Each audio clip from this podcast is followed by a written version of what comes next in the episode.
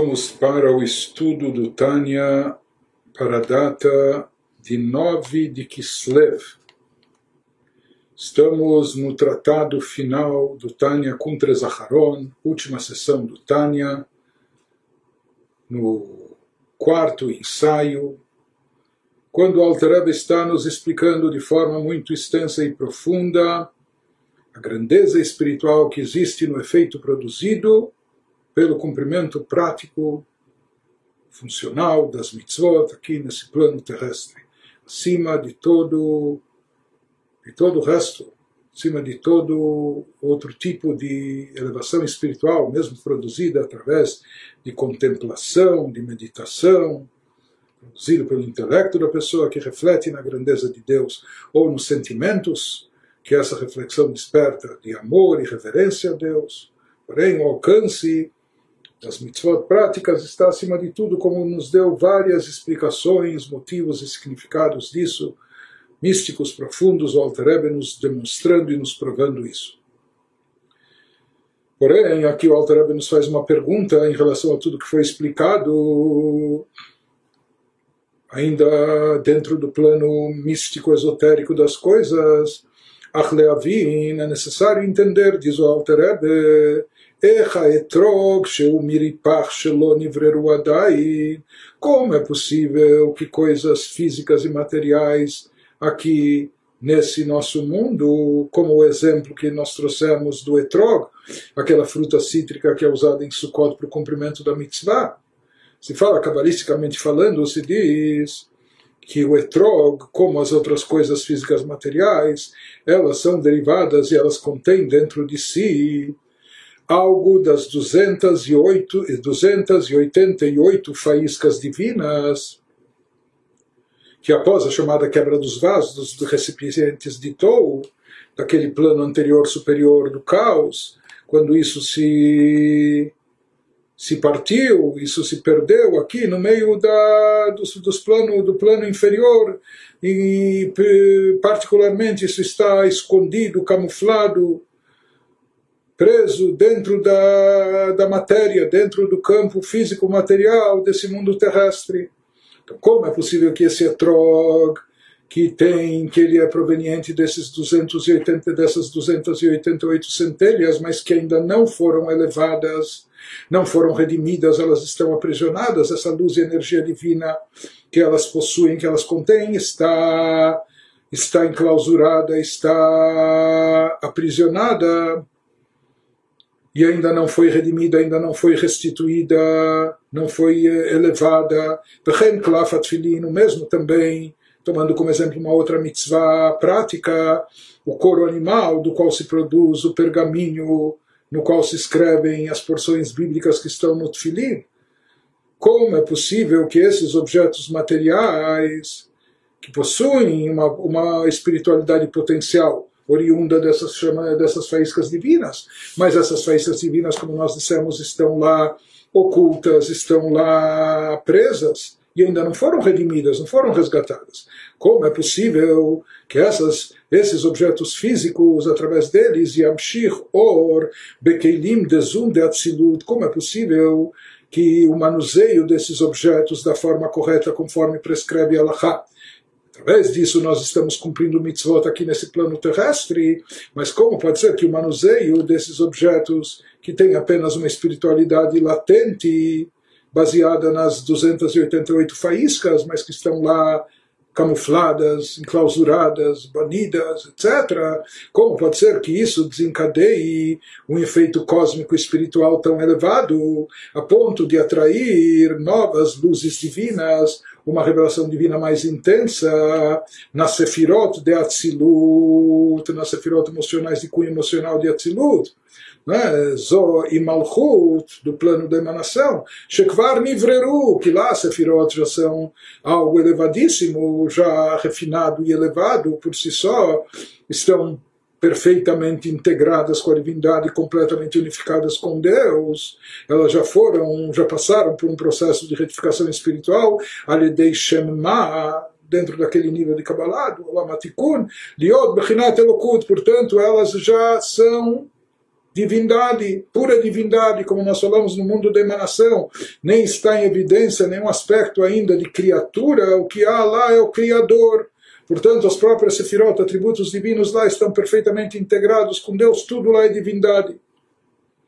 Por outro lado, nós vimos nos escritos cabalísticos que através do cumprimento das mitzvot práticas aqui, nós atraímos mais luz divina, mais revelação nos recipientes da Sefirot de Atzilut. Então, como pode ser que através do manuseio de coisas físicas, materiais aqui nesse mundo terrestre, com as quais nós fazemos, cumprimos as mitzvot, como pode ser que isso efetue um resultado espiritual tão elevado? Uma vez que essas mitzvot estão envolvendo coisas físicas cuja vitalidade divina é derivada enquanto elas estão aqui nesse mundo,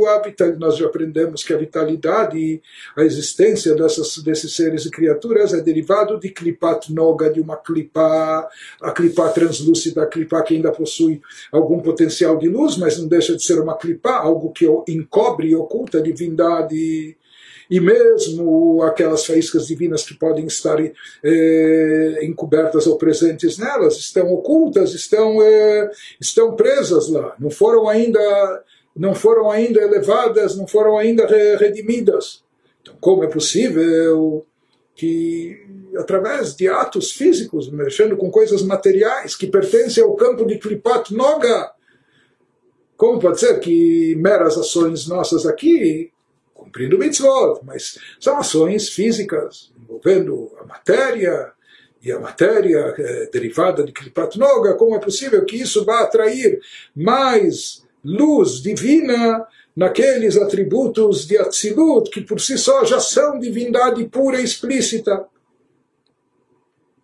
Então ele nos diz, vamos procurar entender e elucidar isso através de um exemplo no campo físico o exemplo que nós podemos tomar para ilustrar isso e facilitar o entendimento, seria o exemplo de considerando o processo agrícola de, de, de, de semear e de plantar. Como ocorre, como se produz aqui o plantio através de semeadura de plantio, ou seja, Sheagarin, nós lançamos ao solo uma semente, e a partir dessa semente ela vai, vão, vão se fincar raízes e vai surgir uma planta ou vai surgir uma árvore frutífera a partir de um caroço, etc. Então, o que ocorre, já explicamos isso em outro lugar do Tânia, Sheagarin meorer koach atzomeach shebaaretz. O que ocorre nesse momento é que as sementes depositadas na terra, no solo terrestre, elas estimulam e despertam o poder de crescimento vegetativo que Deus embutiu na terra através da palavra divina que continua atuando sobre a terra desde o Gênesis e, e atua continuamente, está presente na terra. Palavra de Deus, quando Deus falou, que a terra faça brotar árvores frutíferas, etc. A palavra divina que foi dita por ocasião do Gênesis, e como a gente explicou, que ela continua atuando constantemente, continuamente, ininterruptamente sobre a Terra. E na realidade, sobre a Terra, ela se, ela se manifesta de uma forma mais revelada do que todas as outras palavras divinas, energias divinas que continuam atuando sobre a criação, porque nós vemos aqui que a Terra continua incessantemente produzindo é, plantas, frutas, árvores, etc. Então ele nos diz, se nós entendermos, analisarmos bem aqui o processo, nós vamos entender que o crescimento das plantas ou da árvore ou das árvores não ocorre, eles não são derivados da semente propriamente dita, da semente ou do caroço porque na prática a semente, antes das, das raízes fincarem, etc., a própria semente se, se deteriora, se desintegra, ela vai desaparecendo a própria semente, o caroço, e somente aí, somente então, é que começa a se fincar as raízes que vão dar origem à planta ou à árvore. Né? Só depois que a semente se desintegrou, se deteriorou, se estragou. Então, Portanto, o crescimento, a produção, o crescimento da planta da árvore não é derivado da semente, é derivado do quê? do poder de crescimento vegetativo, chamado em hebraico Koach poder de crescimento que Deus embutiu na terra através da palavra divina, aquilo que Deus pronunciou no Gênesis e continua sendo eh, aplicada essa energia, que a terra faça brotar eh, todos os tipos de vegetais e árvores frutíferas. Mas mesmo assim, então, o crescimento da planta da árvore vem do poder de crescimento vegetativo que Deus estabeleceu na terra. Mas mesmo assim, isso não dispensa a semente a semente precisa ser lançada no solo. Ela que vai servir de estímulo para que essa, essa força e poder divino de crescimento embutido na terra se manifeste.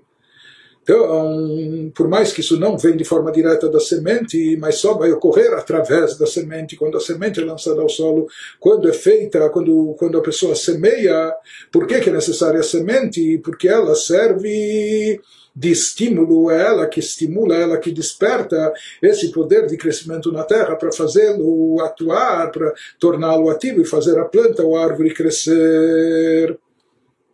E por que justamente a semente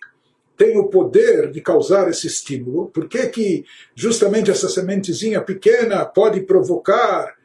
essa ativação? Né? dessa máquina que está lá dentro da terra, que faz as plantas crescerem, dessa energia divina que ela se manifeste, porque de onde a semente tem esse poder, por que a sementezinha tem esse poder, principalmente que depois ela se desintegra, ela, ela desaparece, ela né, se deteriora. Então, como ela cumpre esse papel? Ele nos explica que a força da semente de poder despertar esse poder de crescimento vegetativo na Terra é originária de onde? Isso é derivado, é devido ao fato que a própria semente ela é derivada é uma produção da terra, ela é derivada e é fruto do poder de crescimento vegetativo que está na terra, porque de onde se obteve essa semente? De algo que já estava plantado, seja de uma fruta, de uma árvore, ou seja de uma espiga, de um cereal e etc. Portanto, a própria semente em si é uma amostra, pode ser uma coisa eh, mínima, ínfima, pequenininha, sem, sem cheiro, sem gosto, sem nada, e tão pequena, e que depois, se não bastasse isso, quando ela é depositada no, no, no solo terrestre, ela ainda se deteriora se desintegra. Mas toda a grandeza e vantagem, toda a força de estímulo que a, que a semente tem, que ela produz esse efeito, desencadeando e despertando na terra o poder de crescimento vegetativo, fazendo essa planta, essa árvore surgir, é devido ao fato que a própria semente em si foi extraída da terra, ela vem da terra. Ela, ela, é tirada de uma, de uma espiga, de um cereal, de uma, de uma, de, da fruta de uma árvore que cresceu na terra. Então ela vem da terra, ou seja, essa semente primeiro estava dentro de um fruto. E o fruto também foi criado a partir do poder de crescimento vegetativo que Deus estabeleceu e embutiu na terra. Né? Então, essa força é uma força que nós não vemos, é um poder espiritual que Deus implantou, Deus colocou na terra. Então, uma vez que a própria semente, o próprio caroço são originários, são originados dele, são derivados dele, desse, da terra, desse poder de crescimento vegetativo. Por isso, já que eles possuem essa característica, eles vieram de lá, eles são uma amostra desse poder, eles são derivados desse poder, por isso eles têm, possuem essa, essa característica eles são fruto, a sua existência é fruto e resultado desse poder de crescimento vegetativo que Deus implantou e colocou na terra. Por isso, eles também, sendo uma amostra disso, sendo um resultado disso, eles, portanto, possuem o poder de despertar e estimular esse poder, essa força de crescimento vegetativo, fazendo com que ele se manifeste, que saia do estado latente e se manifeste na prática, dando origem a mais uma planta, mais uma árvore. Ou seja,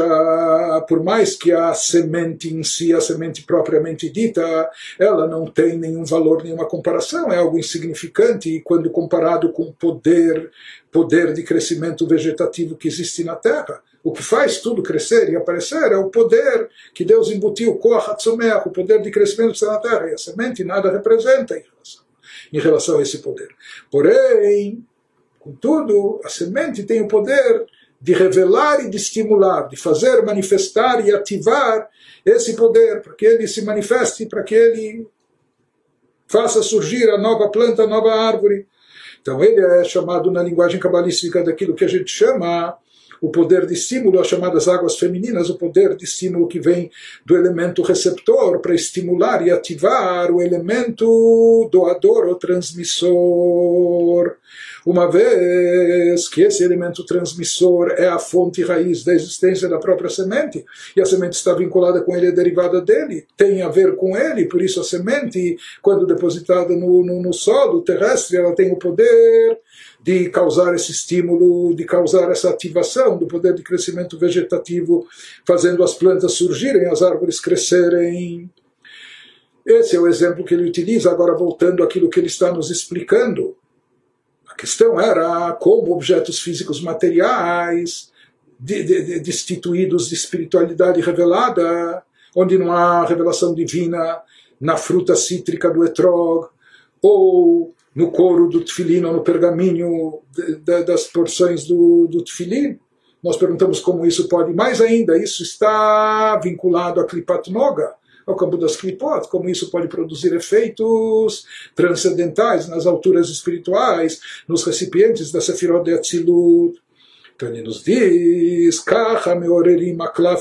seguindo o exemplo, o raciocínio do exemplo que nós demos,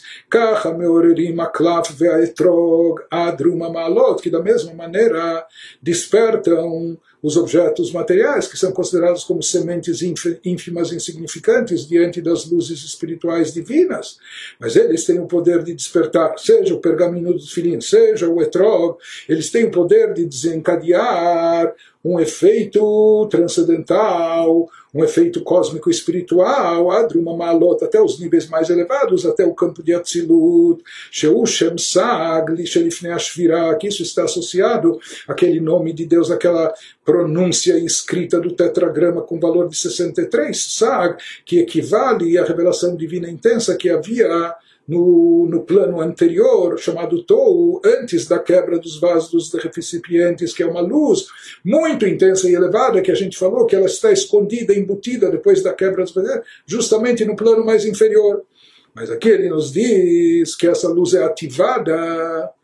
como através das criaturas inferiores, através das criaturas do, do, do vegetal, do etroga, fruta cítrica, ou do reino animal, o couro do pergaminho, com o qual se faz o tefilim, assim por diante. Mas é justamente nos reinos inferiores mineral, vegetal, animal, onde se encontram essas faíscas divinas superiores que são originadas naquele plano saga antes da quebra dos vasos, etc. Então, quando se manipula esses objetos físicos, na verdade, a gente está mexendo, seria como depositar a semente, uma vez que essa energia divina, presente mesmo que de forma remota dentro deles, mas ela é originada, ela é derivada daquele plano elevadíssimo acima de Atzilut, aquele plano anterior e superior a todo o nosso mundo, a toda a nossa existência. Portanto, no momento que a gente deposita isso como se fosse uma semente insignificante ou deteriorada, como a gente falou aqui, não passa de um objeto físico material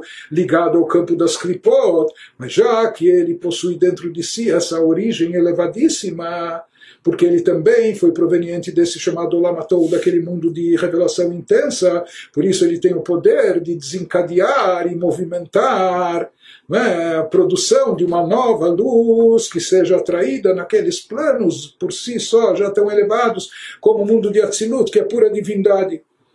שהוא מהות ועצמות אורות שבאק ולא הערה בעלמא כמו שמה שבמצחו, ou seja, se fala que eles têm acesso, esses seres e criaturas, ou essas, eh, esses exemplos materiais, eles têm, com os quais se cumprem as mitzvot práticas, eles contêm dentro de si, eles, eles representam também essa luz divina transcendental que está acima de tudo que existe aqui no plano, até mesmo de Atzilut, de emanação. Portanto, uma vez que as coisas físicas materiais aqui no nosso mundo terrestre, a origem, a raiz espiritual delas está embutida no nome Sag, do Lamatou, do mundo de Tou, que é uma dimensão anterior e superior à nossa, e somente através da chamada quebra dos vasos é que elas caíram, estão embutidas, escondidas, presas aqui embaixo, e caíram muito baixo no plano muito inferior, a tal ponto que até em termos espirituais estão associadas a Klipat Noga, algo das cascas chamadas, não é? E disso surgiu e apareceram as coisas físicas materiais do nosso mundo terrestre. Mas mesmo assim, quando a gente as manipula da forma prescrita na Allahá, quando a gente manuseia essas coisas cumprindo uma mitzvah prática aqui nesse mundo, com isso, isso seria como um ato de semear, de lançar uma semente insignificante, aparentemente, que vai se deteriorar, que não é nada, mas que isso tem o poder de movimentar e ativar aquela energia, assim como a energia eh, vegetativa de crescimento que está embutida na terra. Aqui no caso, as mitzvot maciot, elas despertam os, os preceitos práticos, têm o poder de despertar uma movimentação acima que faça emanar uma luz divina transcendental acima de todo o universo, descendo e adicionando até no plano de Atzilut, que por si só já é divindade. Por isso ele nos diz, através das mitzvot práticas, Daí vem esse poder de acrescentar e adicionar nos próprios recipientes da Sefirot de Atzilut, porque Atzilut vem, está no plano de Tikkun, ligado ao, Shem, ao nome de Deus Ma, enquanto que as mitzvot envolvendo coisas materiais despertam o nível espiritual transcendental associado com o nome Sag, que tem a ver com o Lamatou, com o mundo, com o mundo anterior. E mais uma vez o Alter nos fala que isso se aplica não só ao cumprimento prático, literalmente, das mitzvot, mas também ao estudo das alahot práticas. Isso se aplica também, esse poder, esse alcance espiritual maravilhoso, isso se aplica também ao estudo prático da forma de implementação das mitzvot. Portanto, o mesmo acontece também quando nós estudamos e nos aprofundamos nas leis práticas de cumprimento, de implementação da mitzvah. Com isso também, Meorer, Bechinat Chabad, Shebe'eser Sfirot de Kelim de Zun, Ve'adrum Amalot Gamken. Bechinat Chabad Shebesag, de Primiut A, Kayotze Der Hainaim. Ele fala que isso também na linguagem cabalística, com termos esotéricos que ele utiliza aqui, numa simbologia mística, ele nos fala que isso desperta também os poderes supremos do, da, da intelectualidade superior, os poderes de Chokhmah Binadat, das dez Sefirot, dos chamados recipientes em etc., até os níveis mais elevados chegando até os poderes de manifestações de Chokhmah Binadat, de Sag, que seria aquela luz original, de Tou, aquela luz intensa, Primiutak, etc. Ele nos fala que é, mas o que ele quer nos dizer aqui é que essa grandiosidade, esse efeito espiritual grandioso, está presente também quando a pessoa estuda as alahot, as leis práticas referentes à aplicação, implementação dessa mitzvah, o seu cumprimento aqui nesse mundo, as mitzvot que envolvem coisas físicas e materiais. Através desse estudo da Allahá, uma vez que nós já vimos quando a pessoa estuda algo na Allahá, é considerado como se ele estivesse na prática fazendo e realizando também. Não quer dizer que ele fica dispensado ele estuda para poder praticar, mas havia situações, como se fala, o próprio Rabbi Shimon Bar Yochai, autor do Zohar, quando ele estava na caverna há 13 anos, que lá ele não dispunha de etrog, lá quando chegava a festa de Sukkot. Então, de que forma ele podia ter algo próximo do cumprimento dessas mitzvahs, estudando os assuntos referentes àquela mitzvah? Né? Então ele nos diz, através do estudo das alahot, como a pessoa está impossibilitada é? de, de, cumprir na prática, então estudo, como hoje em dia nós estamos impossibilitados de trazer oferendas no templo, porque ainda não temos o templo, o estudo das leis referentes a oferendas eh, nos faz ser considerados como se estivéssemos trazendo na prática a oferenda. Então, uma vez eh, daqui a gente vê que o próprio estudo da Alahá também tem o poder de despertar e ativar ou estimular a raiz original espiritual de todas as coisas físicas, que essa raiz é muito elevada, como a gente já explicou. E agora, num primeiro momento, ele nos explica que aparentemente essa vantagem que, que, se, que se expôs sobre o estudo das alahot, que também produz esse efeito transcendental, etc. Aparentemente, a gente poderia pensar que isso se aplica mais ao estudo das leis práticas, do cumprimento dos preceitos positivos. Como colocar o talit, como colocar o tefilim, como segurar o etrog, como colocar a, fixar a mezuzá e assim por diante. Mas não, a gente poderia pensar que isso não se aplica no estudo das alahot, das leis relacionadas com as proibições da Torá as leis, as mitzvot proibitivas. Porque quando a pessoa estuda a Lachot de como fazer, a pessoa vai fazer na prática, está estudando como fazer. Quando a pessoa estuda de como não fazer ou o que não fazer, na prática, qual a maneira de cumprir os preceitos proibitivos? Se abstendo, não fazendo, sendo passivo. Então, mesmo quando a pessoa estuda as, as alachot de leis proibitivas, aparentemente aqui a pessoa não está fazendo nada, porque não é? Maneira de cumprir essas mitzvot é se abstendo, é não fazendo. Então, quando ele estuda, eh, podia-se pensar, então, aparentemente, que essa grandeza do estudo das alachot, prática, se aplicaria apenas quando se trata de mitzvot a de preceitos positivos e práticos, e não dos preceitos proibitivos eh, e passivos. Diz o que foi exposto acima, se aplica, apesar que mais tarde, mais adiante, no Kuntre Zaharon, mesmo o Alter vai nos dizer que de uma forma ou de outra isso vai se aplicar também aos proibitivos. Mas, por enquanto, ele nos fala, Becholanal, tudo dito acima, o Bemitzvat se aplica nos preceitos positivos. Avallo Belimud, para ter Alachot, Isur Lotase de Horá, mas aparentemente não se aplica em relação ao estudo das leis detalhadas referentes às proibições, o que é proibitivo pela Torá. Né? que isso que a gente falou, que se produz o efeito estu no estudo, quando a pessoa estuda a respeito do cumprimento de uma mitzvah, é considerado como se ele fez. Mas quando a pessoa fez e desencadeou, quando é um preceito positivo. Não? Daí a pessoa atraiu, através do etrog, por exemplo, a pessoa atraiu essas luzes divinas nos keilim, nos recipientes da sefirot de Atzilut, etc. E assim por diante, nas outras mitzvot ativas de cunho positivo. Como também o conceito de birurim, de elevação e resgate de faíscas divinas, aparentemente isso ocorre quando se cumpre as mitzvot positivas, que daí a gente lida com, com a matéria, com, com,